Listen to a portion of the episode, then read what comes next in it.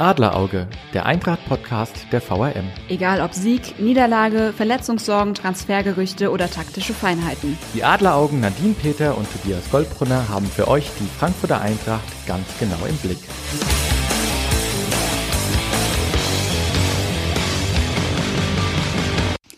Herzlich willkommen zur neuesten Folge Adlerauge. Wir blicken heute, Tobias und ich, auf eine ereignisreiche Saison zurück und sind, glaube ich, erstmal froh, dass diese sehr, sehr lange Spielzeit vorbei ist, oder Tobias? Ja, hallo Nadine, da hast du in der Tat absolut recht. Ich muss sagen, äh, nach dieser ewig langen Saison mit diesen Auf und Abs, was ja äh, auf die Eintracht zutraf, aber eben auch für uns als Berichterstatter galt, ähm, ich weiß noch die Tage und Wochen, in denen wir intensiv in der Corona-Krise berichtet haben, geht es jetzt weiter oder eben nicht und wie geht es auch weiter? Und dann ja, kann man diese Saison überhaupt zu Ende spielen? Das war natürlich was, was ja muss man auch sagen, auch natürlich bei uns Reportern irgendwann den Nerven zerrt. Von daher, ich bin, bin auch froh, dass die Saison rum ist und dass am Endeffekt auch alles gut gelaufen ist, natürlich. Ja, definitiv. Das äh, Gefühl kann ich nur so bestätigen. Und ich muss sagen, ich habe schon vor zwei Wochen, wie klar war, dass die Eintracht nicht mehr siebter werden kann, wirklich mal durchgeatmet. Weil man stelle sich vor, die Saison die Eintracht hätte die Saison auf Platz 7 abgeschlossen und hätte dann wieder die Europa League-Qualifikation gespielt, so wie jetzt in der abgeschlossenen Spielzeit. Ich glaube, ich, ich weiß nicht, ich hätte erstmal ein Sabbatical gebraucht, weil, wie du sagst, es war ja auch für uns Berichterstatter eine unfassbar lange Saison. Ne? Also für die Mannschaft sowieso, die da körperlich noch äh, auf dem Zahnfleisch gegangen ist, dann hinten raus sicherlich.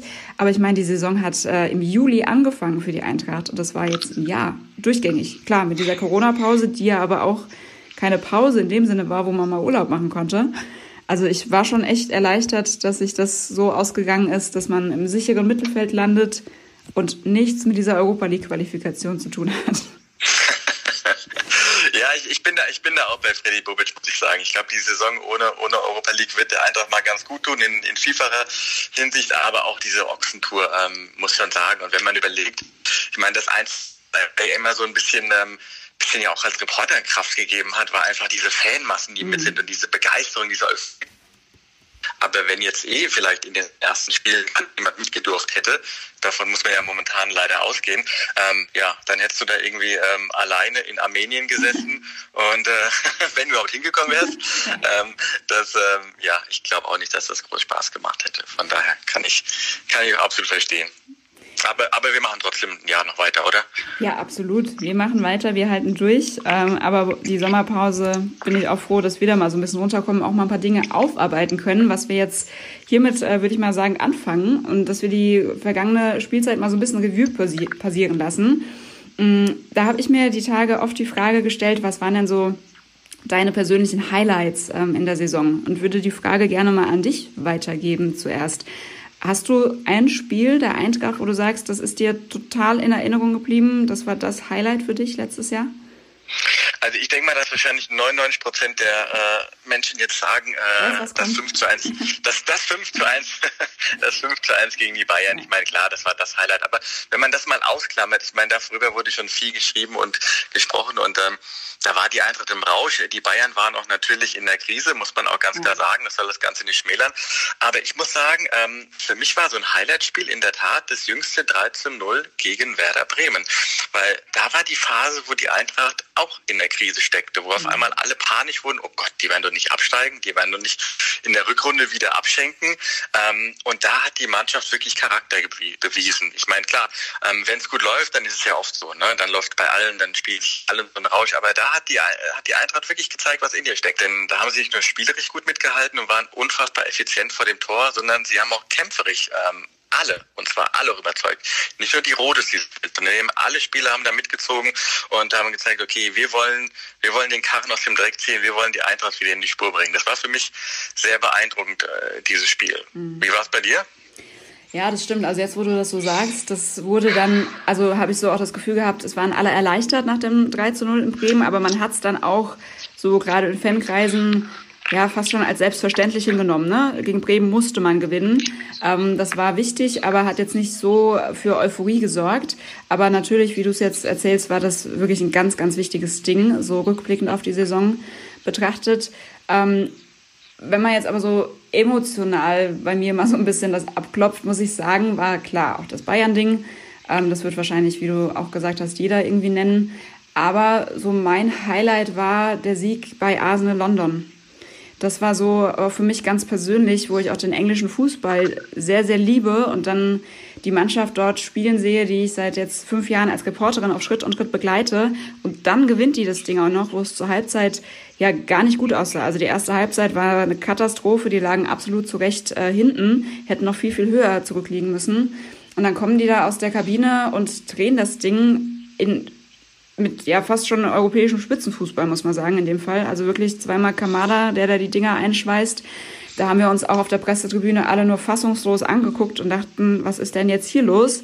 Ähm, also das war so für mich so auch das emotionale Highlight. Das war so, ja, auch so, wenn man es vergleicht, auch mit der, mit der Saison davor, wo es ja ganz viele Highlights in der Europa League gab, hat das jetzt aber nochmal, finde ich, für mich rausgestochen das war wirklich, war ein cooles Ding. War ein schöner, schöner Ausflug nach London, ja. Ja, ich bin bei dir, wobei ich immer noch gern wissen müsste von, von den Arsenal-Spielern, ähm, was, was da mit denen los war. Aber ich fand klar, die Eintracht hat sehr gut gemacht. Ähm, da musst du erstmal gewinnen. Aber ich hatte auch das Gefühl, die haben irgendwie so ein bisschen so sieben, acht Gänge rausgenommen. Mhm. Ähm, aber, aber, gut. Also das ja, das, das, das weiß man natürlich wahrscheinlich nicht ähm, in, im Detail bis heute nicht. Ja. Mhm. Aber apropos sieben, acht Gänge äh, rausnehmen. Ähm, das schlechteste Spiel des Jahres, was mhm. war das bei dir? Boah, also leider muss man ja sagen, gab es da nicht wenige, die in, in Frage kommen. Ähm, es war ja, muss ich sagen, mitunter schon phasenweise nicht gut und für mich auch erschreckend, was die Eintracht gerade in der Zeit vor Weihnachten gespielt hat. Also nach diesem fulminanten Sieg gegen die Bayern war es ja schlecht einfach. Also lässt sich nicht anders sagen, das war nicht gut, was sie da gespielt haben und hatte den Tiefpunkt für mich erreicht mit der Niederlage vor Weihnachten in Paderborn. Das war so, man fährt dahin, äh, klar, jetzt nicht mit mega Selbstbewusstsein, weil die Spiele davor schon nicht gut liefen, aber man spielt immer noch gegen einen Aufsteiger, der ganz, ganz tief hinten äh, zu dieser Zeit auch schon drin gesteckt hat und legt da wirklich eine desolate Leistung hin. Eine, wirklich, da war ich fassungslos im negativen Sinne. Ähm, und Paderborn hätte auch da viel höher noch gewinnen müssen, eigentlich. Da war das 1 zu 2 am Ende noch schmeichelhaft für die Eintracht. Und da habe ich dann so unter Weihnachtsbaum sitzend auch gedacht, das wird eine harte Rückrunde. Also wenn man da nicht wirklich in, im, in der Wintervorbereitung irgendwie das Ruder rumreißt, kann das ganz, ganz böse enden. Hättest, hättest du an Weihnachten gedacht, was dich an Ostern erwartet, dann. Äh, stimmt auch wieder. ja, aber das, das stimmt. Paderborn war definitiv bei den Top 3 der schwächsten und enttäuschenden und schlechten Spiele mit dabei. Ich, ich würde dazu auch gerne das, das Unionsspiel äh, mhm. noch nehmen, ähm, wo man ja auch äh, verloren hat. Und ähm, ja, wo, wo die Fans ja dann auch quasi nicht in der Kurve standen. Das war die Demo damals noch gegen Montagsspiele, kann man sich irgendwie gar nicht mehr so vorstellen, mhm. ähm, dass Fans freiwillig nicht ins Stadion sind, mehr mhm. oder weniger. Ähm, das, und wo aber dann ja auch diese Diskussion war, war das jetzt gut, war das schlecht, sollte man das als Fan machen? Ist das, ähm, da hatte ich so ein bisschen kurz die Sorge, ob da vielleicht irgendwie auch die Stimmung bei der Eintracht kippen könnte, ob ähm, die ihrem Verein die, die Liebe dann auch so entziehen. Und mhm. ähm, es gab ja auch durchaus kritische Kommentare dazu. Ähm, da dachte ich, das, das kann schwer werden. Und wir mhm. kommen vielleicht wieder, wenn es blöd läuft, in Zeiten zurück, wo die Eintracht-Fans sich ja leider einige Chaoten davon alles andere als, als rühmlich verhalten haben. Aber gut, diese diese Sorgen haben wir nicht und ich glaube auch diese, diese Spiele gegen Paderborn und Union, die haben auch letztendlich dazu beigetragen, dass das nochmal so ein Ruck durch die Mannschaft mhm. ging ähm, und auch der ein oder andere über sich hinausgewachsen ist. Du hast eben schon Kamada genannt. Mhm. Ähm, ich glaube, das ist auf jeden Fall einer der großen Gewinner in dieser Saison. Okay. Wen würdest du noch dazu zählen? Ja, da tue ich mir so generell ein bisschen schwer. Das sagt ja auch der Trainer immer. Der äh, betont ganz häufig, dass er kein Freund davon ist, irgendwie Spieler hervorzuheben. Ähm, aber ich habe mir das jetzt nochmal die letzten Tage ein bisschen durch den Kopf gehen lassen. Ähm, es ist ja so, dass die Mannschaft, finde ich, in der Breite ähm, qualitativ schon gewachsen ist. Also jetzt mal die Tabelle ausgeblendet und auch die schlechten Spiele ausgeblendet. Fakt ist, dass äh, sich deutlich, deutlich mehr Spieler in die Torschützen äh, Reihe eingereiht haben, als es noch in der vergangenen Saison, die ja von dieser Büffelherde dominiert war, ähm, der Fall war. Ähm, und da ist ja vor allen Dingen Martin Hinteregger positiv aufgefallen, der als Innenverteidiger auf einmal seinen Offensivdrang entdeckt hat. Also er ist auf jeden Fall einer, den ich ähm, zu den, ja, wenn man es so sagen will, Gewinnern in Anführungsstrichen der Saison zählen würde. Und wenn man jetzt gerade die, die Phase nach dem Restart, äh, nach dem Corona-Restart betrachtet, ist es für mich André Silva.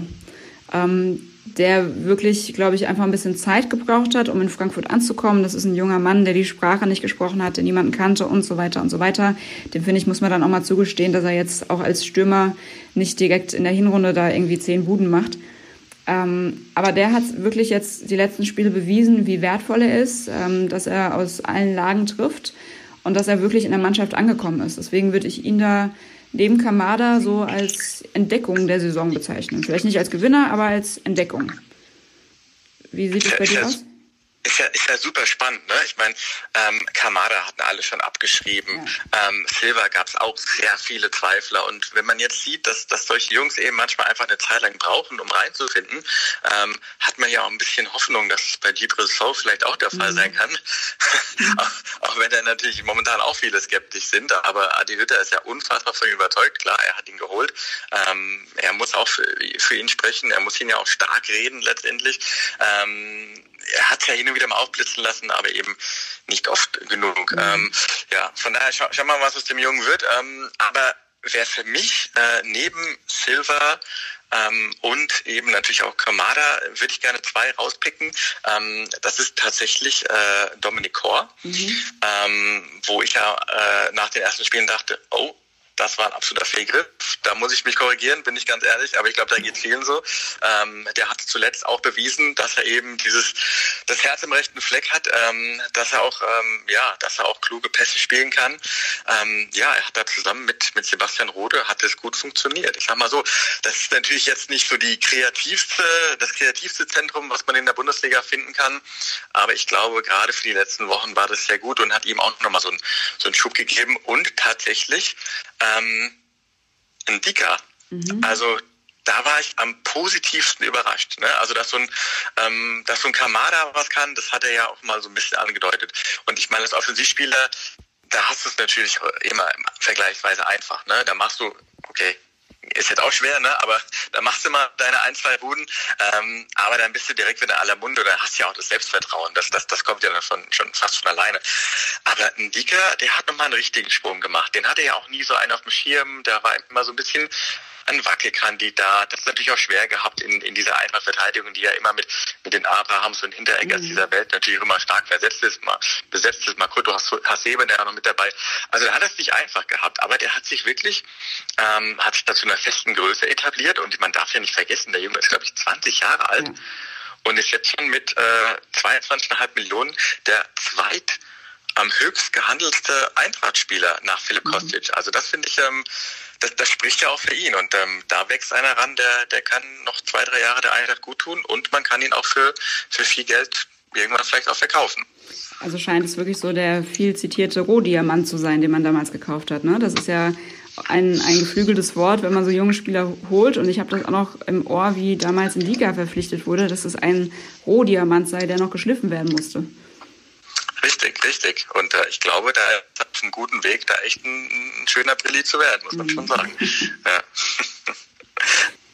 Wer sich jetzt als weniger brillant im wahrsten Sinne erwiesen hat äh, dieses Jahr, ähm, also um jetzt mal auch ne, die andere Seite zu beleuchten, wie wir es bei den Spielen ja eben auch gemacht haben, da muss ich sagen, bin ich ziemlich enttäuscht vom, von Erik Durm, ähm, der ja als ich weiß noch die Schlagzeile, werde ich nie vergessen, ähm, wie, wie er in Frankfurt unterschrieben hat, Weltmeister Erik Durm kommt nach Frankfurt.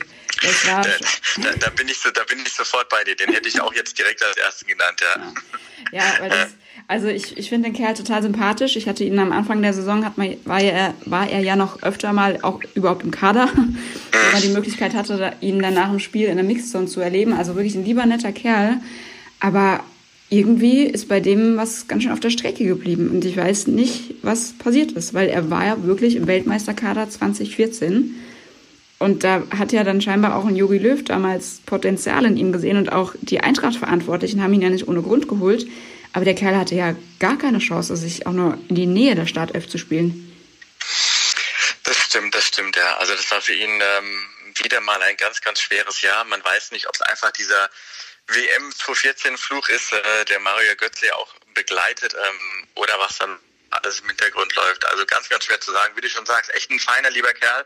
Ähm, ja, aber er bringt nicht auf den Platz. Ähm, mhm. Von daher müssen wir schauen, wie es weitergeht, ob es überhaupt letztendlich für ihn auch in, in Frankfurt auch noch weitergeht. Ja, ähm, ansonsten, ich würde noch sagen, der von mir genannte So natürlich, mhm. ähm, der ist natürlich, wie gesagt, auch alles andere als ein Gewinner von der Saison. Ähm, aber ich würde einfach sagen, wir geben ihm noch mal eine Chance.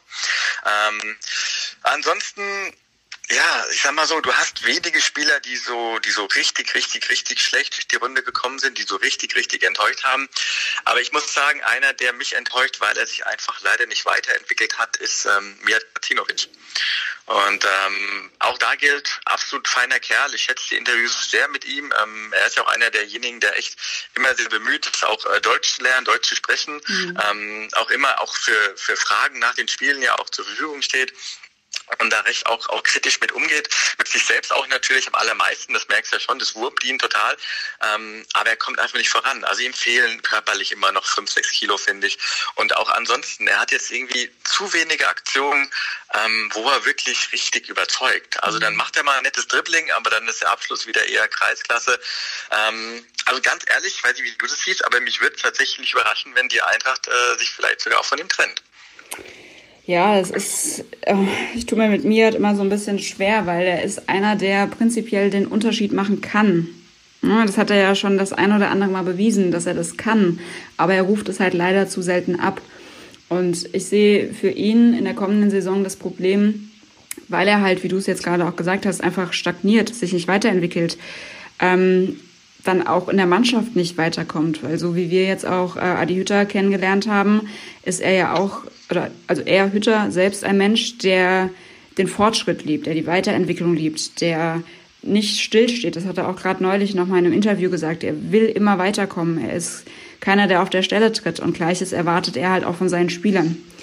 Und unter dem Aspekt kann es für den kleinen Miat ähm, ja, ist er klein, hast du ja auch gesagt. Ist er einfach, ist er klein und zierlich und zerbrechlich. Und, klein und zierlich, ja. Ähm, ja, es, es würde mir im Herzen wehtun, weil er jetzt ja auch schon lange in Frankfurt ist. Also er hat sich da ja auch als, als Fanliebling gemausert, spätestens nachdem er da beim Pokalfinale dieses sensationelle Tor gemacht hat, was jeder Eintracht-Fan, glaube ich, sofort im Kopf hat, wenn er an dieses Spiel denkt. Also er hat sich da auch in die Herzen der Fans gespielt und unter dem Aspekt äh, ja, schlagen da auch zwei Herzen in meiner Brust. Sportlich warte ich auch seit Jahren auf seinen finalen Durchbruch, der halt leider nicht kommt, aber so menschlich und vom ja, ganzen Image, das er hier in Frankfurt hat, fände ich sehr, sehr schade, wenn es nicht weitergehen würde.